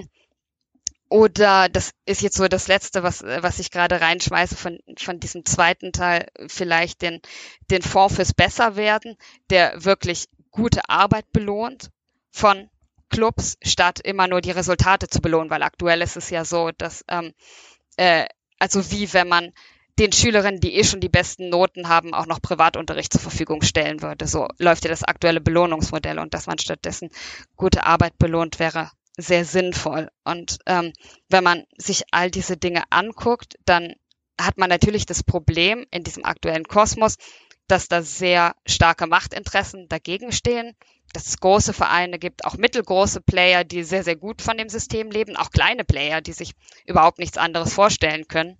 Also es gibt sehr große Widerstände innerhalb dieses Systems, auch so ganz logische Widerstände, weil eben, wenn du eine Verdrängungsliga hast, wo du ständig auf und absteigen kannst und wenn du ständig um SpielerInnen rivalisierst, dann ist es ganz, ganz schwer, Solidarität zu kreieren. Das heißt, im dritten Teil geht es darum, was müssen wir eigentlich außerhalb verändern, in der Gesellschaft verändern, damit ein kreativerer, gerechterer, ethischerer Fußball möglich ist. Und ähm, ich, also du musst schreien, wenn ich zu lange quatsche, dann sag einfach, äh, bitte sei still. Ähm, es geht in diesem dritten Teil tatsächlich darum, dass ich mir gesagt habe, okay, ich versuche ein Beispiel zu entwerfen, wie das System ganz anders funktionieren könnte. Ähm, zum Beispiel, aktuell steht äh, das Höchste, was, äh, was wir tun, was wir immer leisten, ist Arbeit. So, wir werden für Arbeit honoriert, aber Arbeit macht sich überhaupt keine Gedanken darüber, was nützt es eigentlich, was wir tun oder was schadet es jemandem. Das heißt, das wesentlich klügere Konzept meiner Meinung nach wäre, wenn wir von Beitrag sprechen, von Beitrag ausgehen und eine Diskussion führen, was trägt eigentlich dies und das bei zu unserer Gesellschaft? Was trägt eigentlich der Fußball bei zum Beispiel? Und ähm, ich habe dann so ein System entworfen, Civil Money Councils heißt es, ähm, die entscheiden, was als Beitrag anerkannt wird und was nicht. Und wo der Fußball beispielsweise ist zum Beispiel der Arbeitnehmer der Gesellschaft statt ihr Arbeitgeber und muss selber seine Mittel aushandeln und muss argumentieren. Wo füge ich der Gesellschaft Schaden zu? Welchen Nutzen kann ich ihr bringen? Welche Mittel stehen mir zu? Also man dreht gewissermaßen dieses Verhältnis um, statt dass sich der Fußball selber immer, immer mehr Mittel privatisiert. Und ähm, dann gibt es die Möglichkeit, was, was ich zum Beispiel auch total interessant finde, ein Konzept aufzustellen von ökonomischer und ökologischer Gewalt. Also, dass man sagt, was wir verbieten, ist ökonomische oder ökologische Gewalt auszuüben. Ähm, da gibt's auch jetzt sogar Bemühungen tatsächlich so ähm, in, in Bezug auf ökologische, heißt nicht ganz ökologische Gewalt in diesen Bemühungen, aber ähm, äh, weil beides ja ganz, ganz eng zusammenhängt. Also meistens sind auch die Reichen diejenigen, die am meisten zerstören und Ungleichheit fügt ja ganz direkt Menschen Gewalt zu, weil es ihnen die Chance auf ein gutes Leben nimmt, weil sie vielleicht sterben, weil sie definitiv früher sterben, ähm, weil weil sie schneller krank werden, weil sie sich keine, keine gute Gesundheitsversorgung leisten können und so weiter. Das heißt, das ähm, kann man durchaus auch, auch strafrechtlich einbeziehen. Und ähm, dieses Konzept, was, was ich erworfen habe, ich sage das nur ganz kurz, weil ich glaube, das wird alles irgendwie viel zu lang, aber es geht dann so um zwei verschiedene Säulen. Also diese eine Säule ist der Beitrag und ähm, für den du auf drei verschiedenen Stufen versorgt werden kannst. Und die zweite Säule ist eine Privatwirtschaft, ähm, die aber nicht über Geld funktioniert, sondern über Anerkennung, weil Anerkennung eigentlich das ist, was Menschen motiviert, also wo sie sich gegenseitig mit sozialem Umsorgen, mit Lob, mit Gutscheinen Anerkennung geben können für ihre Tätigkeiten. Und Fußball spielt da insofern eine Rolle, als dass ähm, wenn ich verschiedene Beiträge leisten kann, ich nicht mehr auf einen festen Job festgelegt bin. Das heißt, es erweitert unglaublich den Blick, der FußballerInnen, weil sie in ganz vielen verschiedenen Bereichen aktiv sein können, weil sie sich nicht mehr so stark spezialisieren müssen. Das hat auch die Folge, dass sie nicht mehr ähm, durch irgendwelche Nachwuchsleistungszentren geprügelt werden müssen, sondern es gibt sozusagen statt dem aktuellen Liga-Pyramidensystem gibt es verschiedene Galaxien, wo Sport ganz unterschiedlich gedacht werden kann. Und ähm, ja, und der vierte Teil zeigt dann so ein bisschen, wie unterschiedlich Fußball auch auf dem Feld gespielt werden könnte. Das ist so ein kurzer Abriss, was alles möglich wäre unter anderem durchatmen und Christian. Da sind so viele kluge und interessante und spannende Gedanken dabei. Ähm, ich fürchte halt einfach nur, und das ist halt das Ernüchternde, ich fürchte, dass die augenblickliche Fußballbranche ist leider kein, da ist kein Platz für Utopien. Ja? Also Fußball äh, ist kein Treiber gesellschaftlicher Entwicklung, sondern er hinkt eher hinterher. Und deswegen ähm, glaube ich, wer, wenn sich was ändert, dann, sind, dann, dann äh, funktioniert das im Fußball als allerletztes. Ja? Also wenn man sich, äh, wenn man sich schaut, wer im Fußball irgendwie das Sagen hat, dann sind das eben auch ähm, ja Menschen, die, glaube ich, jetzt nicht äh, zumindest über die Themen, über die wir jetzt geredet haben, irgendwie den progressivsten, die, die progressivste Einstellung zu haben. Deswegen fürchte ich, dass das alles tolle Ideen sind, die aber ähm, ja, das ist extrem unwahrscheinlich, dass noch nur eine davon umgesetzt wird. Also ich finde dieses Punktesystem zum Beispiel auch super, aber das Problem ist ja, je ähm, gerechter sowas dann werden soll, desto komplexer wird es auch. Ich glaube, du schreibst es sogar selber, dass man dann natürlich irgendwann aufpassen muss, dass man nicht Mathematik studiert haben muss, um dieses Punktesystem überhaupt erstmal zu verstehen. Das heißt, man würde sich ja dann auch wieder von den normalen Fans irgendwie ein Stück weit entfernen, weil sie gar nicht mal nachvollziehen können, okay, warum kriegen wir denn jetzt die Punkte dafür und warum können sie sich das und das äh, oder dann die und die Spieler oder Spielerinnen einkaufen. Ähm, aber ich, ich will das äh, nicht falsch verstehen. Ich bin total der Meinung, wenn man sich jetzt hinsetzen würde und überlegen würde, wir bauen mal ein tolles Fußballsystem, dann würde man nie im Leben auf das kommen, was wir jetzt haben. Ja? Ähm, aber mir fehlt gerade wirklich die Fantasie, ähm, mir vorzustellen, dass diese Fußballwelt äh, sich in die Richtung entwickelt, in die sie sich eigentlich entwickeln könnte. Das ist sehr, sehr traurig, aber das ist wahrscheinlich leider die Realität irgendwie.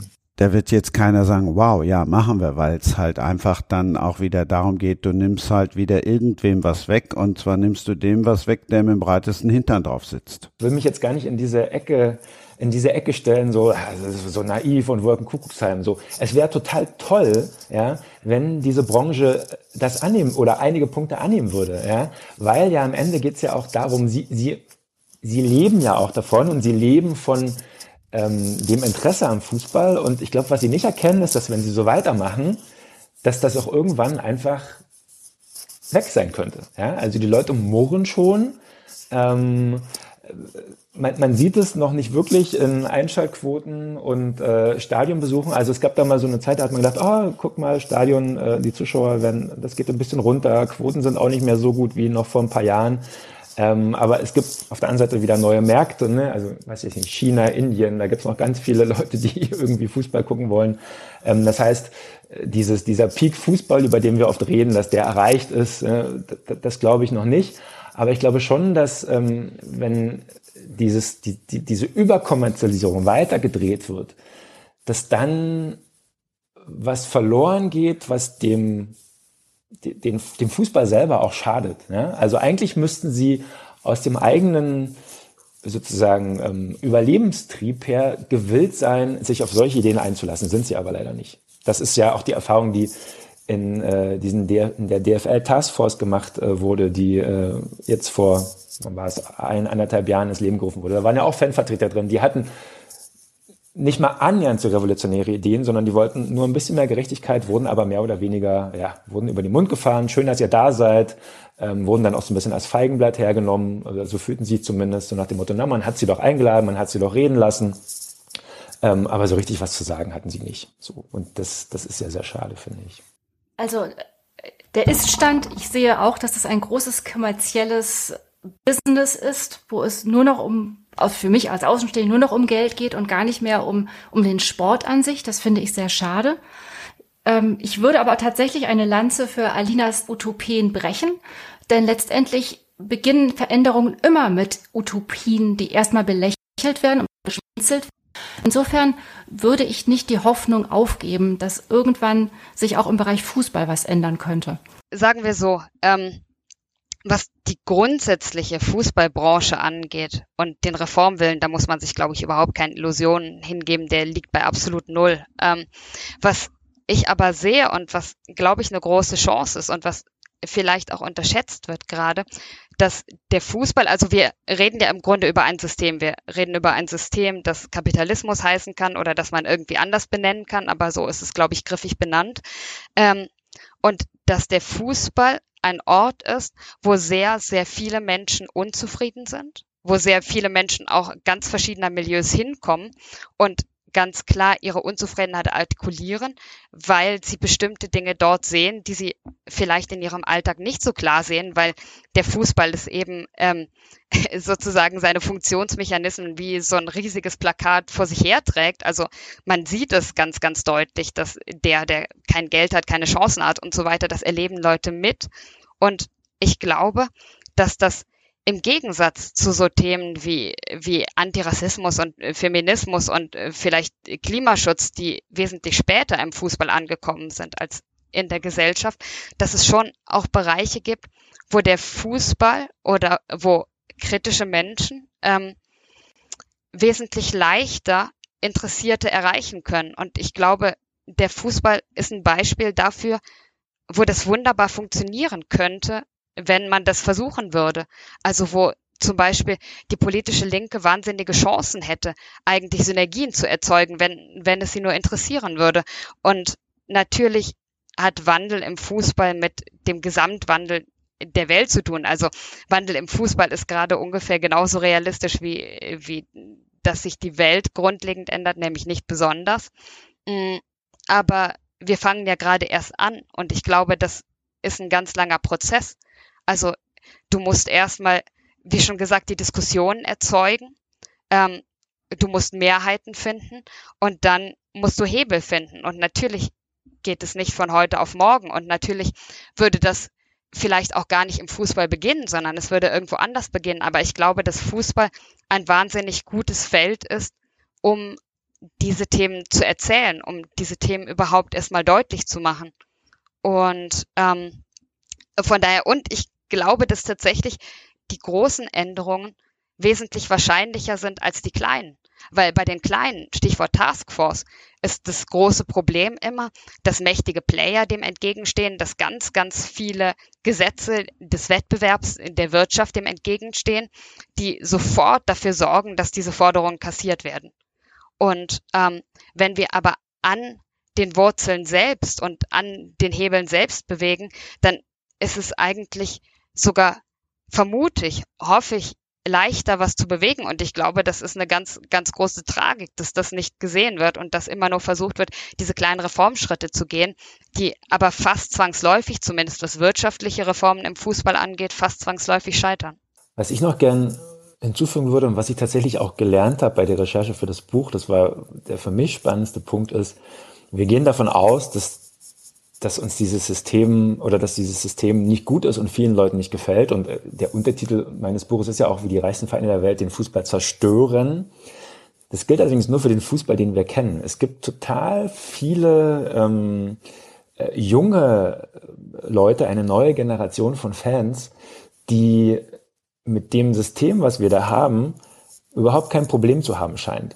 Ähm, also ich porträtiere einen in dem Buch, der ist aus München und der ist aber äh, Paris Saint-Germain und Liverpool-Fan. Und der interessiert sich nicht für die Bayern und auch nicht für die Münchner Löwen, sondern ähm, er interessiert sich für einen dieser Megaclubs, weil ähm, er mit dieser, ja, äh, mit diesem lokalen, meine Stadt, mein Verein, mein Blog äh, Gedöns, was auch ja Ultras gerne vor sich hertragen, überhaupt nichts mehr anfangen kann, ja. Und tatsächlich gibt es da so eine globalisierte junge Fußballer, Fußballfan-Generation, die ähm, Fan von Ronaldo ist oder Fan von Messi oder Fan von Mbappé. Die wechseln dann auch äh, sozusagen mit den Spielern mit, wenn die den Verein wechseln. Ja, die sind dann irgendwie halt nicht Vereinsfans, sondern Spielerfans. Und das ist für uns total ähm, eine total fremde Welt, aber für viele, ähm, gerade junge Leute, ist das eine Realität. Das kann man jetzt natürlich auch bewerten, wie man will und sagen, naja, die sind, ne, die sind schon so in dieses System hineingewachsen und die fressen das und die hinterfragen das gar nicht mehr, sie treiben es nur voran, das ist doch schlimm.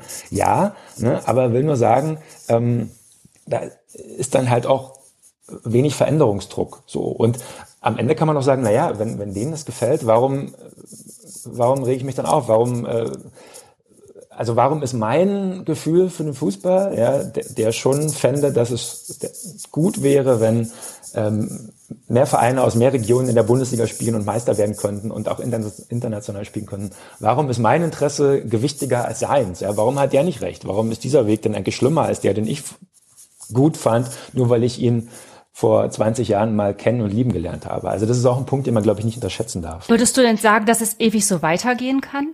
Ich meine, unser Wirtschaftssystem ist auf Wachstum, Wachstum, Wachstum ausgerichtet und so ähnlich kommt mir das auch beim Fußball vor. Es geht immer um mehr, besser, schneller, weiter, teurer. Ähm, ist das nicht ein System, was schon von der Logik her irgendwann zum Kippen kommen muss, weil es einfach nicht weitergeht? Ja, das weiß ich nicht. Also wir reden ja schon seit 20 Jahren darüber, dass es irgendwann mal kippen muss und bis jetzt ist es nicht gekippt. Ja, also ich glaube, je mehr, also solange die Leute, ja, die PTV-Abonnenten, die Investoren, die Ticketkäufer, die Trikotkäufer, solange die bereit sind, dafür zu zahlen, wird das auch funktionieren. Also natürlich kann man sich über das Gehalt von Koman äh, aufregen, aber das Geld kommt ja irgendwo her. Es zahlt ja jemand und die Leute sind bereit, das zu zahlen. Und äh, so funktioniert halt, funktioniert halt unser System. Also Alina sagt das ja ganz klar. Ähm, es wäre natürlich schön, wenn man das umbauen könnte, aber der Fußball bewegt sich nämlich, bewegt sich nun mal in diesem marktwirtschaftlichen oder kapitalistischen System, äh, das wir gerade haben. Und er folgt natürlich deren Gesetzen. Er folgt deren Gesetzen extrem. Aber ähm, es würde eher überraschen, wenn er es nicht täte. So, es wäre vielleicht wünschenswert, aber es würde überraschen. In gewissen um, Grenzen. Ich, achso, Entschuldigung, Alina, du I'm bist sorry. Ähm, na, ich, ich wollte zwei Sachen sagen. Zum einen, was das Ende angeht oder, oder ein Zusammenbruch, eine grundlegende Veränderung, wie auch immer. Da sprechen wir, glaube ich, über verschiedene Bewegungen. Also ich glaube, ganz sicher ist es unrealistisch, dass wir diese prophezeite große Abwanderung erleben, wo, wo Menschen massenhaft wegen des Kommerzes den, den Fußball verlassen. Das glaube ich nicht. Ähm, aber natürlich hat es eine ganz klare zeitliche Komponente und die allerklarste ist die Klimakatastrophe. So, und der Fußball und der Sport stoßen schon jetzt an ihre Grenzen und die können nicht immer weiter wachsen und das ist das ist völlig klar und der Druck wird auch immer weiter zunehmen, was fossile Sponsoren angeht beispielsweise.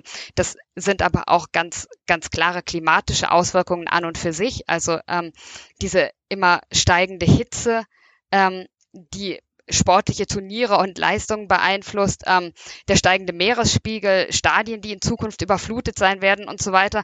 Also das ist eine ganz klare zeitliche Komponente, die ähm, die uns dazu drängt, dass dieses System jedenfalls nicht dauerhaft immer weiter möglich ist. Und was so mit diesen diese wandernden Ronaldo-Fans angeht, die ähm, angeblich nicht mehr Clubfans sind, sondern sondern nur noch von Stars und so weiter, das liest man ja total oft. Ich bin aber immer unsicher, wie groß diese Gruppe tatsächlich ist oder wie sehr das vielleicht auch nur ähm, ein Phänomen ist, was ähm, von nicht mehr allen, nicht mehr ganz jungen Leuten wie uns da, äh, da reingelesen wird, weil es gibt ja auch ganz viele gegenteilige Bewegungen, also ähm, die, die ganze Fridays for Future Bewegung und so weiter. Und ich würde mich jetzt davor scheuen, irgendwie zu sagen, die ganzen jungen Leute, das sind alles äh, kommerzcoole Menschen, denen, denen das voll egal ist und die wollen halt das, äh, das Trikot von Neymar haben oder so, sondern ich glaube, dass da ganz verschiedene Prägungen aufeinandertreffen ähm, und Strömungen und dass das gar nicht so klar ist, in, in welche Richtung sich das entwickelt, weil natürlich es die gibt, die da überhaupt kein Problem drin sehen und ähm, die den Laden weiter finanzieren. Ähm, und dann muss man aber auch gleichzeitig sagen, dass ja eigentlich nie der Fußball ein so schlechtes Image hatte und so viel Gegenwind bekommen hat wie heute, gesellschaftlichen Gegenwind. Das ist schon auch so. Und ähm, selbst wenn das aktuell noch keine ganz großen Hebel in Bewegung gesetzt hat, wäre ich trotzdem ähm, vorsichtig mit dieser Prognose, auf die sich der Fußball immer ausruht. Dieses, na ja, die letzten 20 Jahre können wir auch unseren Laden weiterführen wie gehabt und dann können wir es auch die nächsten 50 machen. Da, da wäre ich vorsichtig. Aber man, man, kann ja auch sagen, äh, wenn der Fußball mit dem davongekommen ist, was gerade passiert und davonkommt, und das scheint er ja zu tun, also mit den Extrawürsten während der Pandemie, äh, mit äh, Toten in Katar, mit all den äh, Schweinereien, die gerade passieren. Was soll denn noch passieren, damit sozusagen der Fußball so einen Schuss vor dem Bug von der Gesellschaft bekommt, dass er sagt, okay, wir, wir ändern was oder wir, wir ja, werden irgendwie anders. Also ich, eigentlich ist es doch sozusagen, es prasselt doch so viel ein und natürlich ist der gesellschaftliche Druck so groß, aber es tut sich ja trotzdem kaum was. Also was soll denn noch passieren? Ähm, was wäre denn das Eskalationspotenzial, ähm, dass sich da wirklich irgendwie was tut? Was wäre, wenn die Fans kein Geld mehr haben? Also nicht, dass sie es nicht mehr unterstützen wollen, sondern dass sie es einfach gar nicht mehr können. Was sagt da der Wirtschaftler in dir, Christian? Ja, also äh, natürlich ganz einfach gerechnet, natürlich. Also ne, wenn die Fans kein Geld mehr haben, ähm, dann fällt einer der wahrscheinlich der Hauptfinanzierungsgrund äh, dann weg. Ne? Dann wäre das, äh, dann äh, würde es nicht mehr passieren. Dann würde der Fußball, so wie wir ihn kennen, nicht mehr existieren. Aber wie wahrscheinlich ist das, dass, äh, dass die Fans kein Geld mehr haben? Also eher eine theoretische Frage, oder? Na, ich glaube, das Schöne an Revolutionen ist ja, dass wir sie eigentlich nie voraussehen. Dass wir eigentlich nie sehen, wann große Kipppunkte gekommen sind, bevor sie nicht da waren. Und man könnte ja auch fragen, äh, wenn wir jetzt das Beispiel Russland nehmen. Putin ist seit 20 Jahren mit all dem durchgekommen. Was soll denn noch passieren? Ähm, was kann dem denn irgendwas anhaben? Aber es äh, kann genauso gut sein, dass, dass der Typ in einem Jahr weg ist. Es kann immer irgendwas passieren. Und ähm, ich glaube nicht, ehrlich gesagt, dass es im Fußball den großen Knall gibt. Das sehe ich überhaupt nicht kommen. Ähm, aber ich glaube schon, dass es gesellschaftliche Entwicklungen gibt, denen sich auch der Fußball nicht entziehen kann und dass es einen gesellschaftlichen Druck gibt, dem sich der Fußball nicht entziehen kann. Und dieser große Druck, der beispielsweise aktuell ähm, beim Thema Klima existiert und der auch schon den Fußball beginnt zu tangieren. Das wäre auch vor 20 Jahren völlig unvorstellbar gewesen. Dann hätte man auch gesagt, seit den 70ern bemühen die sich und da passiert ja doch nie irgendwas. Also wie soll? Oder anderes Beispiel, ähm, die, die Frauen, die aktuell so ganz langsam in die Führungsetagen kommen, die waren auch 100 Jahre nicht dabei.